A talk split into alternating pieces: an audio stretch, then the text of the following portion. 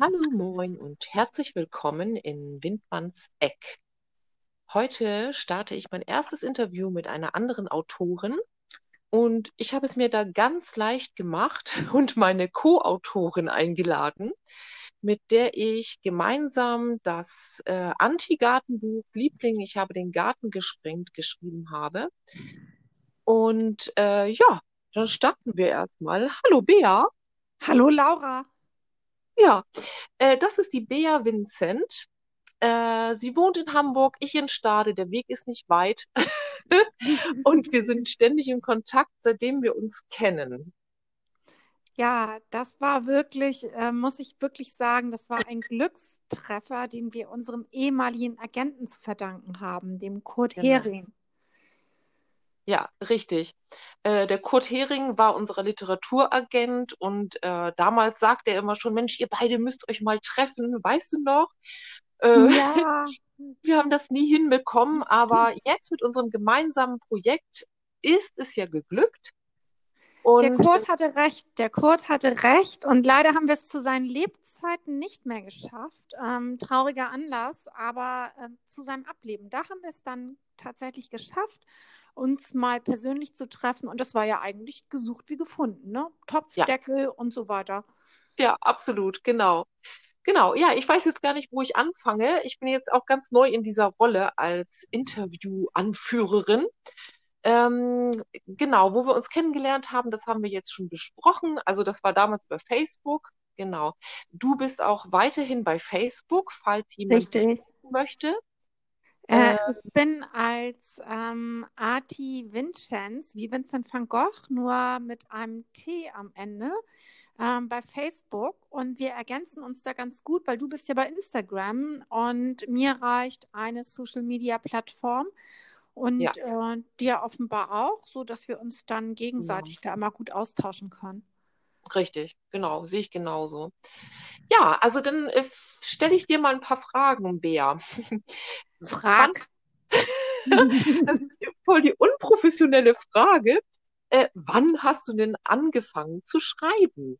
Also du meinst jetzt wahrscheinlich nicht in der Grundschule. Ähm, das Nee. würde aber auf Tatsachen beruhen. Nein, tatsächlich ähm, habe ich schon früher als Freiberuflerin gern mal für Plattenmagazine, da habe ich so Nightfly-Berichte oder Plattenkritiken verfasst.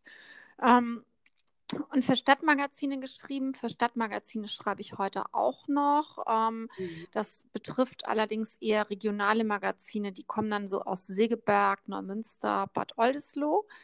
Und dann habe ich 2011 mein erstes Buch begonnen. Das habe ich nämlich für eine Ja, Freundin eigentlich angefangen zu schreiben. Dieser Freundin ging es nicht sehr gut. Sie war sehr lange im Krankenhaus.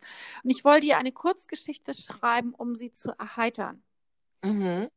Und aus der Kurzgeschichte ist dann ein Buch geworden, nämlich Alsterperlen küssen nicht. Ähm, Genau. Ich fing an zu schreiben und konnte nicht mehr aufhören und habe dann irgendwann gedacht, okay, das wird vielleicht doch ein Buch, sollte ich das irgendwo hinschicken. Und so bin ich dann auf unseren ehemaligen gemeinsamen Agenten Kurt Hering gekommen, der nach ein paar Wochen dann tatsächlich die ersten 30 Seiten gelesen hat und gesagt hat, das ist so lustig. Ähm, eigentlich Ja, nehme ich keine neuen Autoren mehr, aber dich würde ich da noch mit reinnehmen. Ja, genau, genau. So war es bei mir auch damals ähnlich, ne, mit dem ersten Mutti-Buch.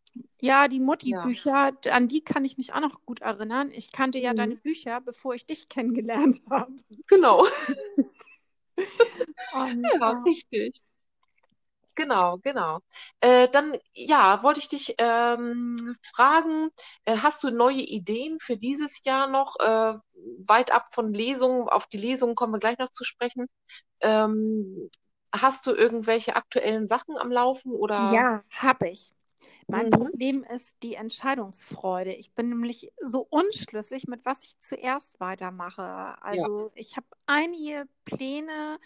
Ähm, bei mir liegen relativ viele angefangene Werke und ich bin noch ein bisschen mhm. unentschlossen, was ich weitermache. Da wäre zum einen ähm, wäre so ein, ein Buch über, ich nenne es mal Alltagsnervereien, Mhm. ähm, so im Stil eines äh, Tommy Out. Ähm, Mhm. und dann habe ich natürlich noch ähm, mit uns beiden. Wir möchten ja auch gerne mal wieder was zusammen machen. Da gibt es ja Ah. auch noch Ideen.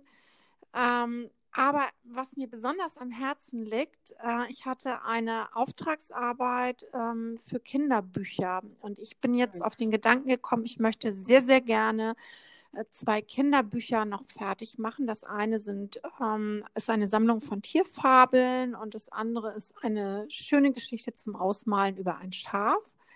Die habe ich Aha. eigentlich schon fast fertig.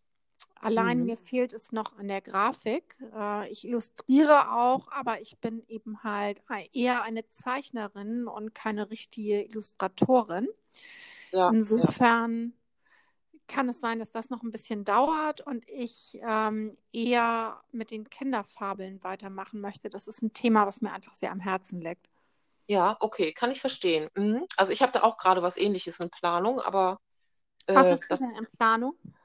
äh, ich habe ein Kinderbuch in Planung für die erste Grundschulklasse, so ähnlich wie Leselöwen, Leseraben, sowas. Und äh, ja, aber da habe ich erst zwei Seiten. Das ist noch ganz früh in Planung. Mal gucken, was sich daraus Trotzdem entwickelt, finde ich, ne? dass diese Kinderthemen, die machen einfach Spaß. Ne? Ja, Das ist absolut. so, man fühlt sich auch gut, wenn man irgendwie Seiten beendet hat. Man Ja, fühlt sich eben halt einfach gut dabei. Ne? Es gibt einem ein gutes genau. Gefühl. Das, was man weitervermitteln möchte, das nimmt man auch selber irgendwie so an, finde ich. Mhm. Ja, genau, genau. Ja, dann wollte ich nochmal ansprechen, Verlag oder selbst verlegen. Ähm, wie siehst du das zu heutigen Zeiten? Du hast ja ähm, die Erfahrung gemacht, äh, immer Verlage an der Seite zu haben. Das hatte ich ja bisher auch. Ähm, ja, magst du dazu irgendwas sagen? Also ich finde es generell schon schöner mit einem Verlag an der Seite. Es kommt Ja, natürlich immer ein bisschen drauf an, ähm, auch ob der Verlag Marketing betreibt, welche Art Marketing das ist. Und ich habe mich zum Beispiel mit meinem Alsterperlen Küssen nicht, ähm, habe ich festgestellt, das ist eigentlich in der falschen Sparte erschienen. Das wird dem ach, Buch nicht, okay. nicht, nicht, nicht so ganz gerecht. Mhm, Ne? mhm, Und ähm, so, da war damals ja Chicklit und freche Frauenliteratur und erotische jo, Literatur sehr in. mhm, Ähm, das kam aber in dieser Reihe nicht, nicht, nicht wirklich zum Tragen und ich habe einfach das Gefühl gehabt, na, dass das Marketing für dieses Buch mhm, anders hätte laufen können. Also wenn man sich ja, auf einen Verlag einlässt, mhm, dann kommt es ja immer so ein bisschen drauf an, was man selber auch für Vorstellungen hat für dieses Buch. Das ist ja wie das eigene kleine Kind, was dann man ja, dann irgendwie zum, in den Kindergarten schickt und nun lauf mal und mach mal. ja, Ähm, es ist leichter mit Verlagen und ich würde auch auf Verlage wieder zurückgreifen. Mhm, Allerdings hat natürlich ähm, das eigene Verlegen, Print on Demand, via Amazon zum Beispiel, hat auch viel für sich, mhm, ähm, hat allerdings die Problematik, dass man schon das ein oder andere Werk veröffentlicht haben müsste, äh, damit die Leute einen dann eben halt auch kennen. Ja, genau. Oder, oder du steigst halt so ein in Social Media, dass du irgendwie äh, gefühlte 24 Stunden am Tag damit beschäftigt bist, dein, dein Werk zu bewerben, ne? Äh, Du, dann funktioniert das auch. Ich kenne einige, bei ja, denen das funktioniert. Aber ich ja, bin auch. ganztagsberufstätig und Mhm. ähm, habe also nicht die Möglichkeit, permanent äh, Social Media Reklame für meine eigenen Werke zu machen. Nee, könnte ich auch nicht. Schaffe ich auch nicht. Nee, ja. Okay, äh, dann nochmal äh, zum Thema Lesungen. Vielleicht sollten wir das mal den Hörern irgendwie so ein bisschen mitteilen, wie sich das jetzt gerade so verhält zu Corona-Zeiten. Wir hatten ja beide letztes Jahr äh, einige Lesungen veranstaltet. Genau, die Und wir erste hatten aber Lesung, auch dieses Jahr, trotz Corona-Zeiten, ja, ja auch. yay. Da bin ich auch sehr stolz drauf. Und es war eine wunderbare Ja, Veranstaltung. Also nicht nur, dass mir natürlich das gemeinsame Lesen mit dir unheimlich viel Spaß macht. Wir hatten da so einen kleinen Stand-up-Gig, ne, wo wir uns ja, ein bisschen verkleiden und auch unser genau. humorvolles Buch auf die richtige humorvolle Art und Weise einläuten. Und ich muss sagen, wir haben bis jetzt auch immer so ein tolles Publikum gehabt. Ne? Ja, Also wirklich absolut. absolut toll, tolle Veranstalter, tolles Publikum. Hat richtig Spaß gemacht. Und wir Genau. waren dieses Jahr in Gerolzhofen unter sehr Corona-konformen Bedingungen. Wir waren Mhm. nämlich im schönen Spitalgarten und haben eine Spitalgartenlesung gemacht. Ja. Das muss man sich so vorstellen, dass das eben halt, äh, ja, eben halt wirklich ein, ein ganz altes Spital ist. Ähm, die haben dort ein Gewölbe, wo Minnesänger Unterricht nehmen können. Die pflegen dort noch die Minne und das ist also historisch alles ganz wertvoll. Und in diesem Mhm. wunderschönen historischen Hof haben wir eine Lesung gehabt mit einer ganz liebevoll aufdekorierten Bühne und tolle Veranstalter, tolles Publikum und alles ganz Corona-konform, ne?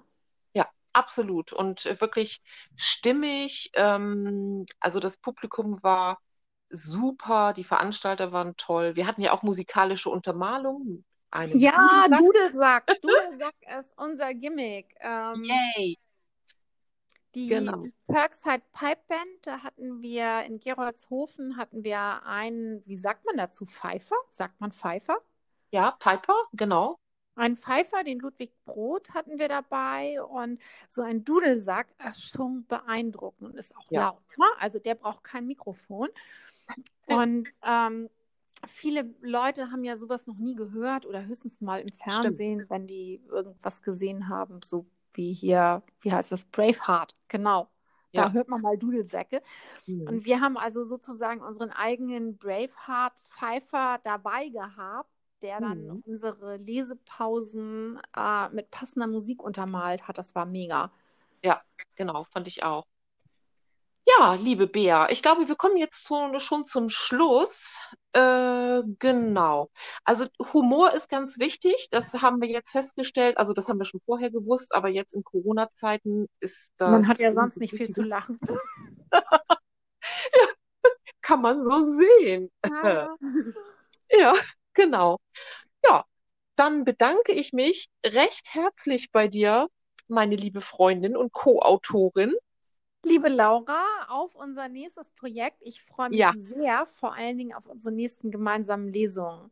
ja, ich mich Ähm, auch. Egal, ob es ja, sich jetzt um Auftragsarbeiten handelt oder unsere eigenen Werke, ähm, so eine Lesung ist, finde ich, immer toll und gibt einem ganz viele Möglichkeiten, mit seinen Lesern auch in Kontakt zu treten. Ganz genau. Das finde ich auch. Das ist ein schönes abschließendes Wort. Liebe Bea, ganz liebe Grüße nach Hamburg, ne? Liebe Grüße nach Stade. Ja, danke. Und äh, ein Auf Wiedersehen an unsere Zuhörer. Äh, genau. Gehabt euch wohl. Einen schönen Bleibt Abend noch. gesund. Genau. Tschüss. Tschüss.